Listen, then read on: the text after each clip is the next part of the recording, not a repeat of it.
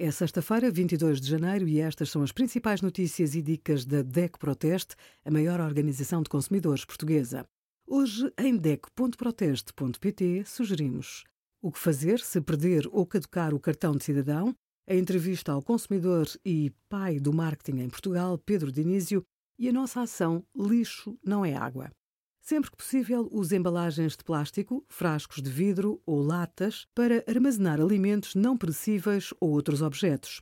A reutilização é a melhor opção para mais de 20% das embalagens de plástico atualmente à venda.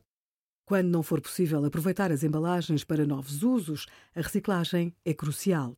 Por exemplo, as embalagens de iogurte e de manteiga devem ser colocadas no contentor amarelo.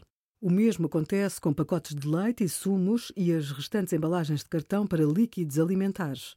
Contêm uma percentagem de papel ou cartão que, uma vez encaminhado para um centro de triagem, é separado dos restantes materiais, garantindo-se a reciclagem dos três componentes das embalagens: papel ou cartão, plástico e metal.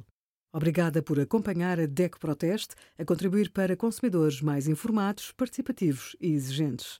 Visite o nosso site em dec.proteste.pt.